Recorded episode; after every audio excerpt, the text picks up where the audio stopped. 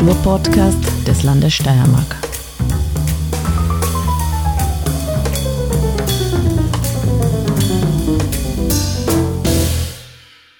Ein herzliches Hallo beim Kunst- und Kultur-Podcast des Landes Steiermark. Hier ist eine neue Folge des Kunstfunkens. Mein Name ist Petra Siedergrabner und ich darf euch erzählen, dass der Kunstfunken auch ein vernetzender Podcast ist, der nicht nur mit denselben Moderatoren durch Sendungen führt, sondern wo auch Gastmoderatorinnen zu Wort kommen. Und heute darf ich euch den Autor, Herausgeber, Erfinder, Literaturvernetzer und Songwriter Andreas Unterweger vorstellen, der diese Sendung moderieren wird. Er selbst ist 1978 geboren und absolvierte das Akademische Gymnasium in Graz. Danach studierte er Germanistik und Französisch in Graz und in Frankreich und schloss das Studium mit einer Diplomarbeit zur Lyrik von Wolfgang Bauer ab. Er ist seit 2016 Mitherausgeber der Grazer Literaturzeitschrift Manuskripte und seit dem Tod des Gründers Alfred Kollarisch 2020 ist er alleiniger Herausgeber. Er lebt in Leibniz und in Graz, ist verheiratet, hat zwei Töchter und er selbst ist natürlich lange schon Autor von verschiedenen Textsorten, die von der Novelle über Erzählungen zum langen Gedicht und auch Romanen reichen. Sein Romandebüt heißt Wie im Siebten, wird als Wien-Roman bezeichnet und der wurde auch gleich damals 2009 als er im Literaturverlag Droschel erschien, ausgezeichnet mit einer Autorenprämie des Bundesministeriums für Unterricht und Kunst für besonders gelungene belletristische Debüts. Sein letzter Roman So Long Annemarie erschien 2022 im Droschel Verlag und erntete in der österreichischen Presse gute Kritiken. In der Zeitung Die Presse war zum Beispiel geschrieben, Unterweger kultiviere auf vergnügliche Weise am Rande der erzählerischen Konventionen Sehnsucht und Liebeskummer. Ob Sehnsucht, Kummer, die Liebe oder andere Themen heute im Gespräch eine Rolle spielen, lassen Sie uns hören. Viel Vergnügen wünschen wir euch bei der neuen Folge des Kunstfunkens.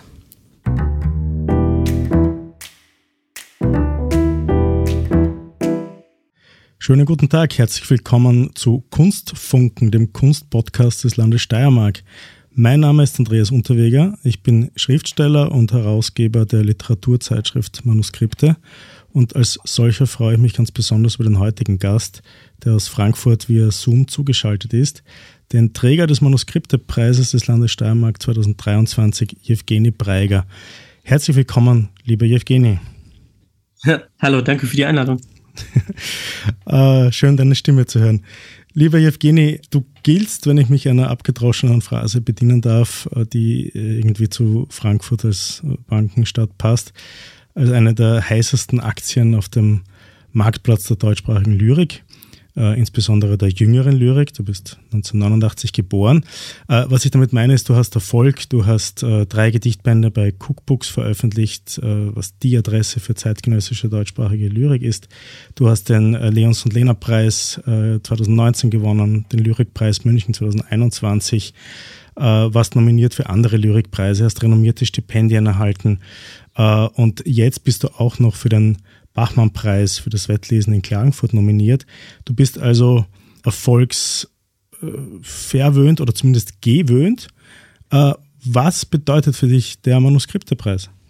Ja, es ist so, weißt du, viele Preise ähm, bedeuten vor allem das Geld für mich. Und ähm, das deswegen, weil ich das Gefühl habe, ähm, einige Preise haben tolle Preisträgerinnen und Preisträger gehabt in der Vergangenheit und äh, die ich gerne gelesen habe und irgendwann wurde das immer weiter verbessert es gibt natürlich vielerlei Gründe, woran das liegen kann, aber so, dass ich das Gefühl habe, die, ähm, die eigentliche Ehrung äh, fällt immer weiter weg mit der Zeit. Und beim Manuskriptepreis äh, habe ich das Gefühl, das ist eben nicht so, sondern da wird das Geld eben zweitrangig, sondern wenn ich die Liste anschaue, wer diesen Preis bekommen hat und wer den weiterhin in jüngster Vergangenheit bekommt, dann sind das alles Leute, die ich unheimlich gerne lese. Und dann ist es natürlich ähm, ähm, kein monetärer Wert, sondern dann, äh, also auch der monetäre Wert sowieso, sondern vor allem äh, eine Form von ideeller Bestätigung, die, die man sich als Autor nur wünschen kann. Also wenn ich gucke, natürlich in der Vergangenheit, angefangen mit, äh, mit Jandl, Kolleritsch, Jelinek, Mayröcker, aber dann noch zuletzt irgendwie mit äh, Gerhild Steinbuch oder Laura Freudenthaler oder mit dir ja auch. Das sind das ja alles Leute, die, die ich immer noch äh, unheimlich gern lese und toll finde. Das ist schön zu hören und äh, angesichts deines, deines Palmares äh, bedeutet so eine Aussage ja auch etwas. Äh, vielen Dank ähm, für die Hörerinnen und Hörer, falls Sie es nicht wissen, der Manuskriptepreis des Landes Steiermark ist mit 10.000 Euro dotiert. Ähm, ja, ich, ich gebe das gern zurück. Du stehst ja auch auf, auf, auf meiner Leseliste und ich freue mich sehr, dass du als äh, Preisträger hier hinzugekommen bist. Ähm, ich kenne und schätze deine Texte ja schon länger, seit äh, 2018, 2019. Wir haben uns dann auch kurz nach deiner ersten Veröffentlichung in den Manuskripten kennengelernt. Und äh, ich bin sehr froh, dass wir eine, eine äh, enge Verbindung aufgebaut haben über die Jahre. Also zumindest was das Qualität und die Time, das Timing deiner Veröffentlichung in den Manuskripten anbelangt. Äh, ich werde dir zum Beispiel immer dankbar sein, dass du deinen Königreiche-Zyklus noch direkt von der Leons und Lena Preisverleihung quasi per Telefon für die Manuskripte 224 ja. geschickt hast. Das, ist, das war wunderbar. Ähm, diese Gedichte waren auch das letzte, was ich von dir gelesen habe, bevor du den äh, Preis zugesprochen hast. Oder, nein, nicht das, du hast nochmal äh, was veröffentlicht für 231, einen wunderbaren langen Zyklus. Was lernt man ohne Absicht zu verzeihen? Genau. Das war das letzte, was ich von dir gelesen habe, bevor du den Preis zugesprochen bekommen hast. Und ich durfte dann als äh, Vertreter einer achtköpfigen Jury die Jurybegründung verfassen. Ähm, ich werde nur ganz kurz zwei Sätze zitieren. Äh, in der Jurybegründung heißt es, es sind verblüffend einfache, gerade deshalb atemberaubend neue Wortkombinationen, mit denen Jewgeni Breiger die Trägheit der alltäglichen Phrasen aushebelt. Manchmal liedhafte, dann wieder freie, zu Prosa tendierende Verse fügen sich wie selbstverständlich zu Rätselsprüchen, die dem lesenden Verstand ein Schnippchen schlagen. Noch bevor man bemerkt, dass man nicht begreift, hat man schon auf unbewusste, ja körperliche Weise verstanden. Vergiss, was du tust, folge einem Gesang. Äh, also wie gesagt, ich hatte bei diesen Zeilen den letzten Zyklus in den Manuskripten 231 vor Augen und den Band Gestohlene Luft, der 2020 bei Cookbooks erschienen ist. Äh, nun hast du aber pünktlich zur Leipziger Buchmesse mit dem Schwerpunkt Gastland Österreich deinen äh, neuen Gedichtband mit dem Titel Frieden ohne Krieg veröffentlicht. Und äh, wie der Titel schon nahelegt, ist dieser Gedichtband eine Reaktion auf den Schock des Angriffs Russlands auf die, auf die Ukraine.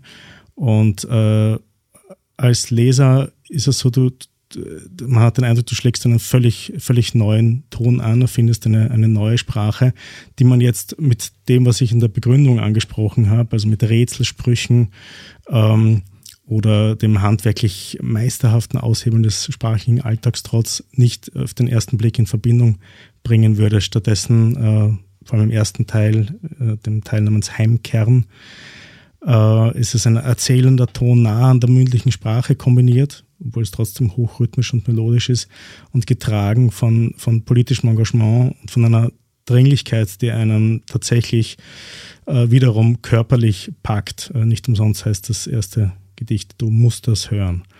Äh, wie, wie kam es zu diesem Gedichtband und zu diesem Wechsel in deiner Tonalität? Einerseits hast du natürlich recht damit, dass es ein Bruch ist zu dem vorherigen Schreiben. Äh, andererseits glaube ich, dass diese Brüche immer notwendig sind, unabhängig von der Situation. Hm, ich habe das Gefühl, dass ähm, von Band zu Band bei mir diese Brüche schon da sind, aber auch innerhalb der Bände, also innerhalb des neuen Bands, auch innerhalb von Gestohlene Luft und innerhalb des äh, ersten Bands Flüchtige Monde, was daran liegen könnte, dass Teil meiner Poetik ist, ähm, eine organische Form zu suchen für jeweils ein neues Thema, das ich bearbeite und dass ich wenig davon halte, ähm, mich auf einen Stil zu verlassen. Also dass ich nicht denke, ähm, Autoren sollten einen Stil verfolgen und herauskristallisieren, dass, dass, äh, dass sie es sind, die diese Texte schreiben. Ich möchte, ähm, glaube ich, eher in den Hintergrund treten und sagen, der Text muss ähm, so ein organisches Gebilde sein, dass man äh, mich dahinter kaum, kaum mehr erkennen braucht. Was aber natürlich bedeutet im Umkehrschluss, dass ich sehr viel dafür tun muss, sehr viel arbeiten.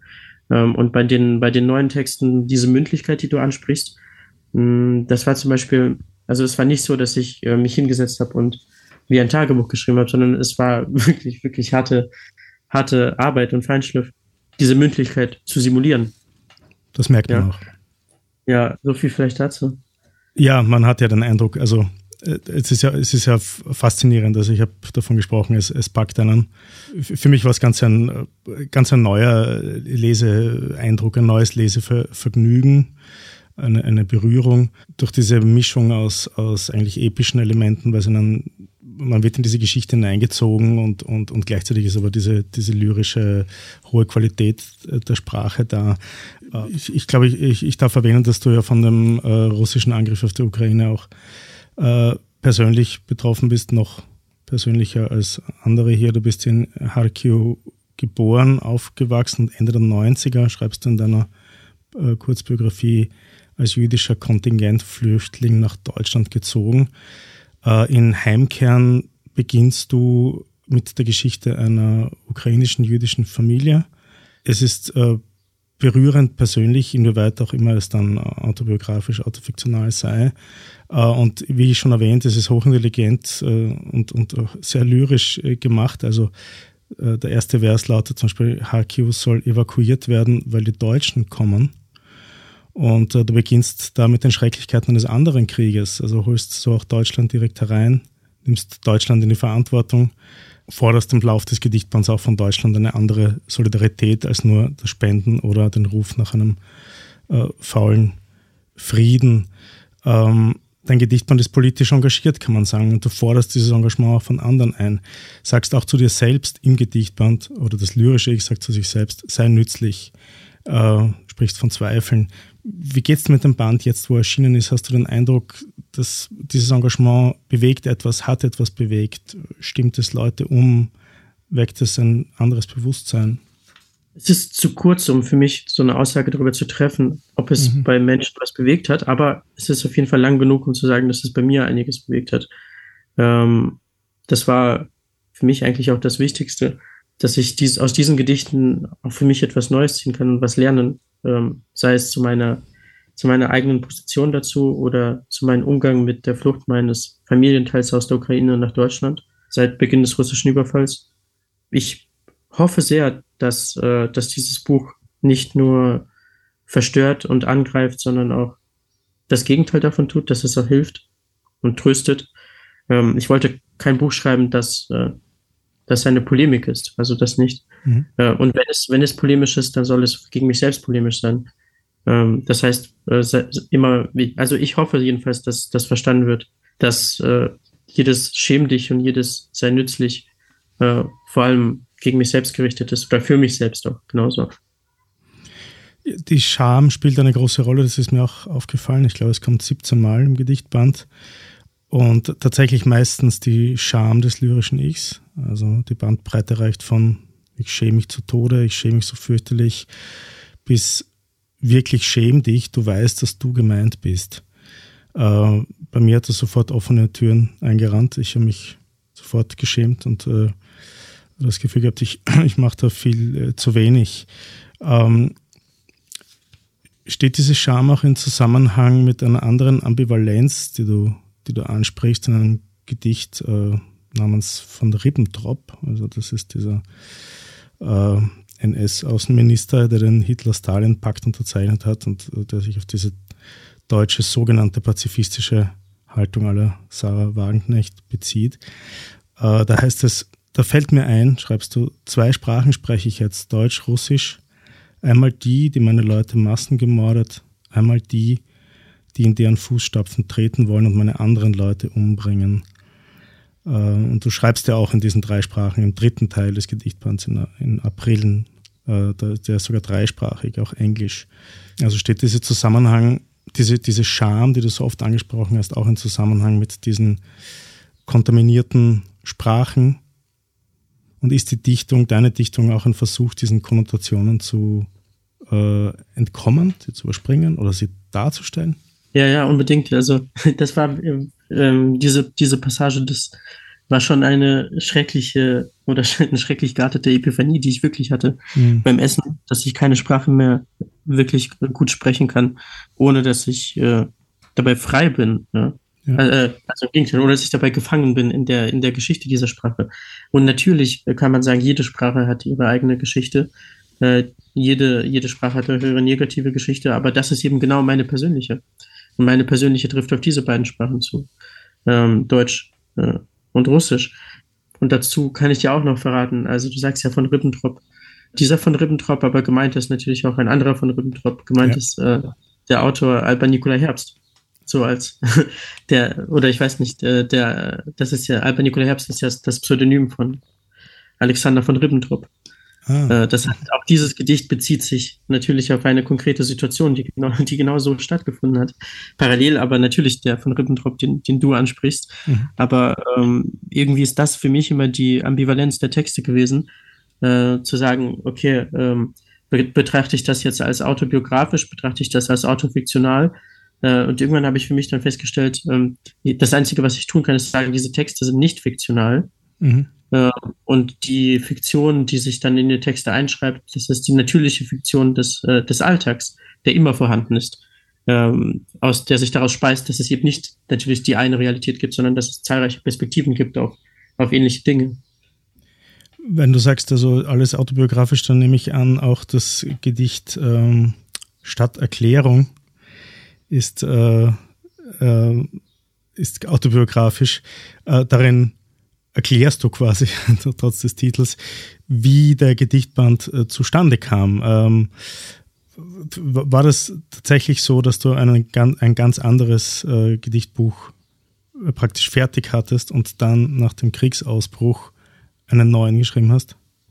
Ja, also zwei, zwei Wochen bevor der Überfall stattgefunden hat, habe ich das ins Lektorat gegeben. Da waren diese Texte drin, von denen äh, die zuletzt ähm, in der Manuskripte waren. Weißt ja, du, diese längeren Texte? Die Prozession. Ähm, ja, äh, es bestand nicht nur aus denen, aber das war der größte Zyklus. Es gab noch einen zweiten. Und das Buch, äh, ja, ich weiß, ich weiß nicht mehr, was damit passieren soll. Ähm, ich glaube, in nächster Zeit habe ich nicht das Bedürfnis, das zu veröffentlichen, aber ich habe sowieso ähm, gar nicht das Bedürfnis, irgendwas zu veröffentlichen in nächster Zeit. Oder vielleicht grundsätzlich das Bedürfnis äh, ist mir irgendwie abhanden. Ich habe ähm, nicht, weißt du, dazu bräuchte ich ja erstmal das Bedürfnis zu schreiben. Und das habe ich auch nicht aktuell. Und bin aber damit ganz zufrieden. äh, ich, ich hoffe, das ist eine, eine Reaktion auf, auf diese gewiss ähm, sehr intensive Erfahrung, sehr schnell einen neuen Gedichtband aus dem Boden zu stampfen und dann noch einen in einer solchen Qualität und, und äh, Intensität. Vielleicht brauchst du einfach eine Pause. Ja, ich, also ich, ich finde es so, ähm, ich habe das Gefühl, braucht man nicht immer eine Pause nach einem Buch? Also ich finde es immer seltsam, wenn Leute so weitermachen können. Andererseits hat man natürlich ein Anliegen, an dem man arbeiten will. Aber das ist vielleicht so mein, mein Problem, oder weiß nicht, ob das ein Problem ist, dass ich nicht dieses Grundanliegen habe, das aus mir heraus das Schreiben ist. Also das habe ich nicht. Ich glaube, ich finde, brauch, ich finde eine Sache, die ich bearbeiten will, die muss, muss, muss ich erstmal finden. Ja. Bislang hat sie sich immer gefunden. Und ich hoffe, es, es, äh, es geht so weiter.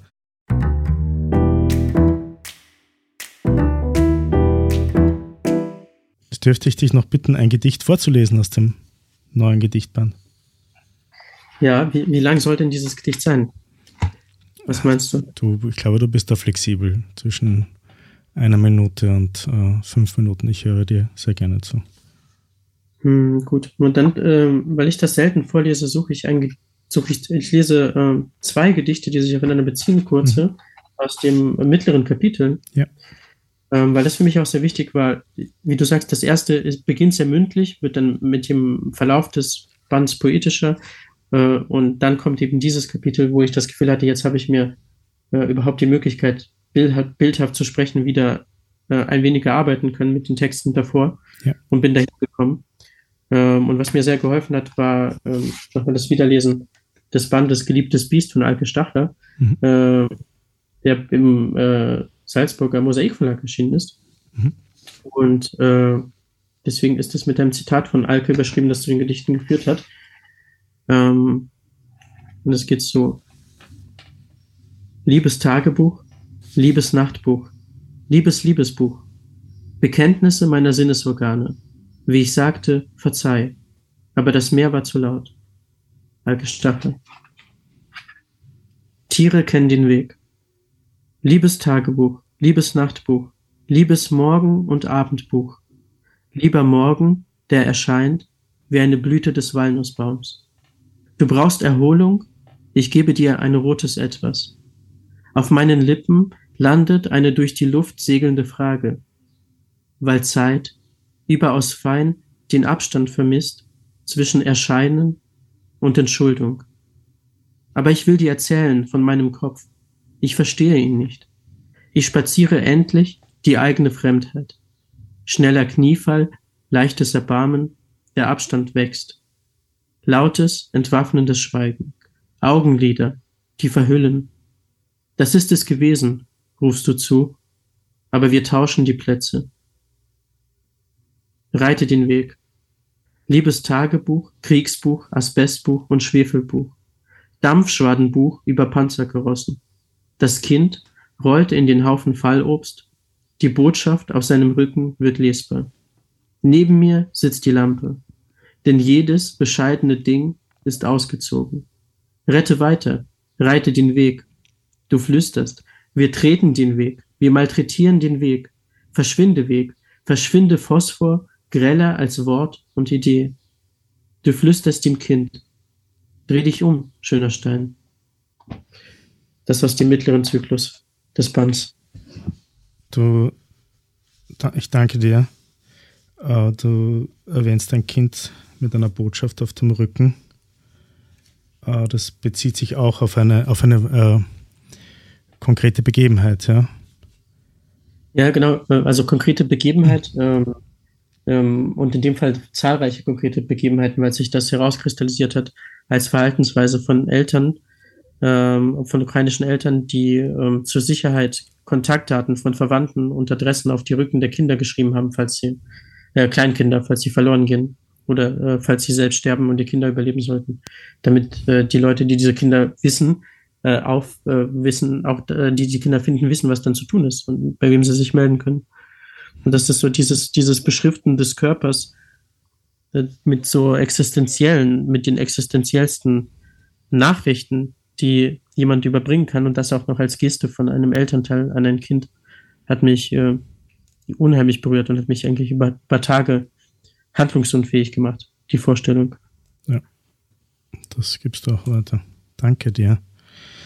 Äh, also, ja, ähm, du, wir haben dich lesen gehört und äh, haben diese Intensität gespürt, die in deinem Vortrag äh, spürbar wird.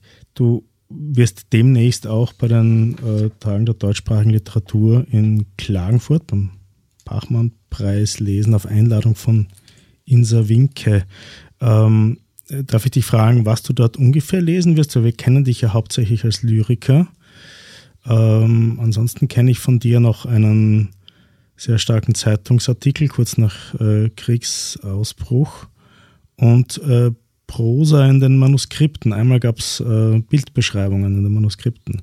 Äh, aber was wirst du beim Bachmann-Preis lesen? Weil üblicherweise lesen dort keine LyrikerInnen, sondern eher äh, junge Prosa-Autoren und Autorinnen. Ja, ähm, es ist ähm, seltsamerweise für mich notwendig, Lyrik und Prosa zu trennen im Schreibprozess, ähm, obwohl ich äh, rein poetologisch diese Trennung äh, nach, nach den Gattungen sehr zweifelhaft finde. Ähm, aber in dem Fall, wenn ich, äh, wenn ich mit dem Gedanken mich an einen Text setze, zu wissen, was es sein soll, wie in dem Fall des Textes für den Bachmann-Preis, ähm, der bei mir gefühlt wirklich seit, ich, also praktisch seit vier Jahren im Kopf geschrieben werden wollte und mh, hm, sich nicht geschrieben hat, weil ich nicht die Form dafür hatte. Äh, als Gedicht wäre es mir seltsam vorgekommen.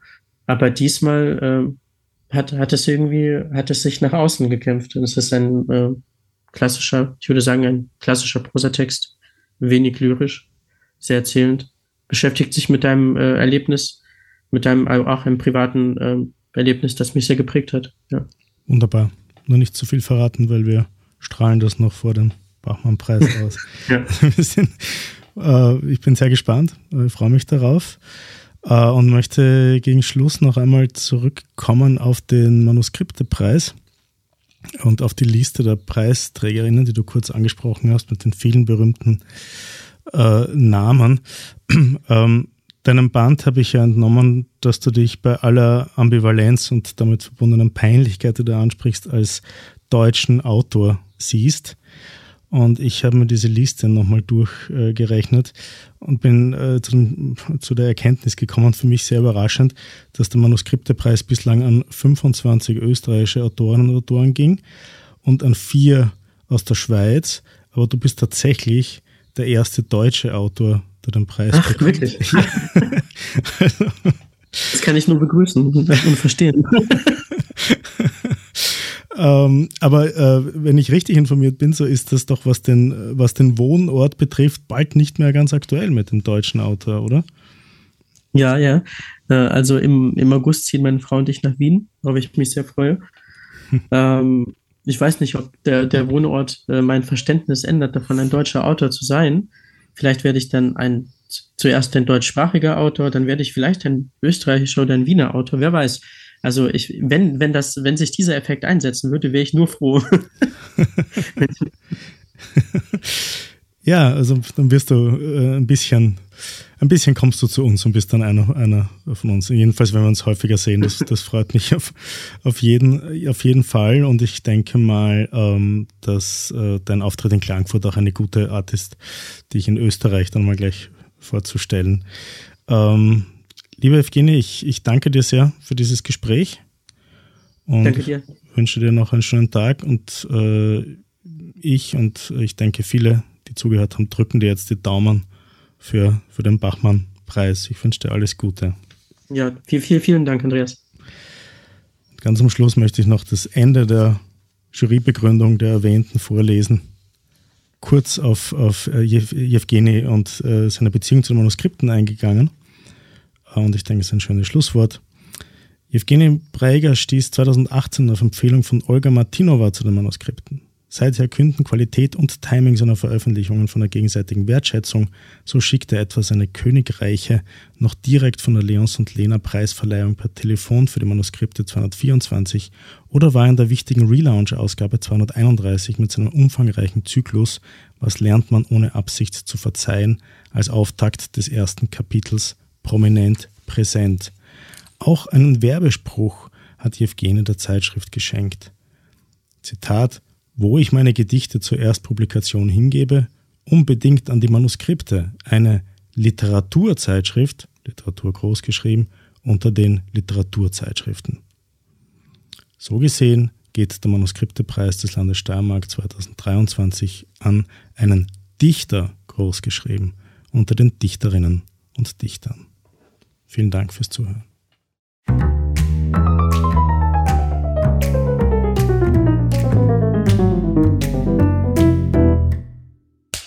Cut.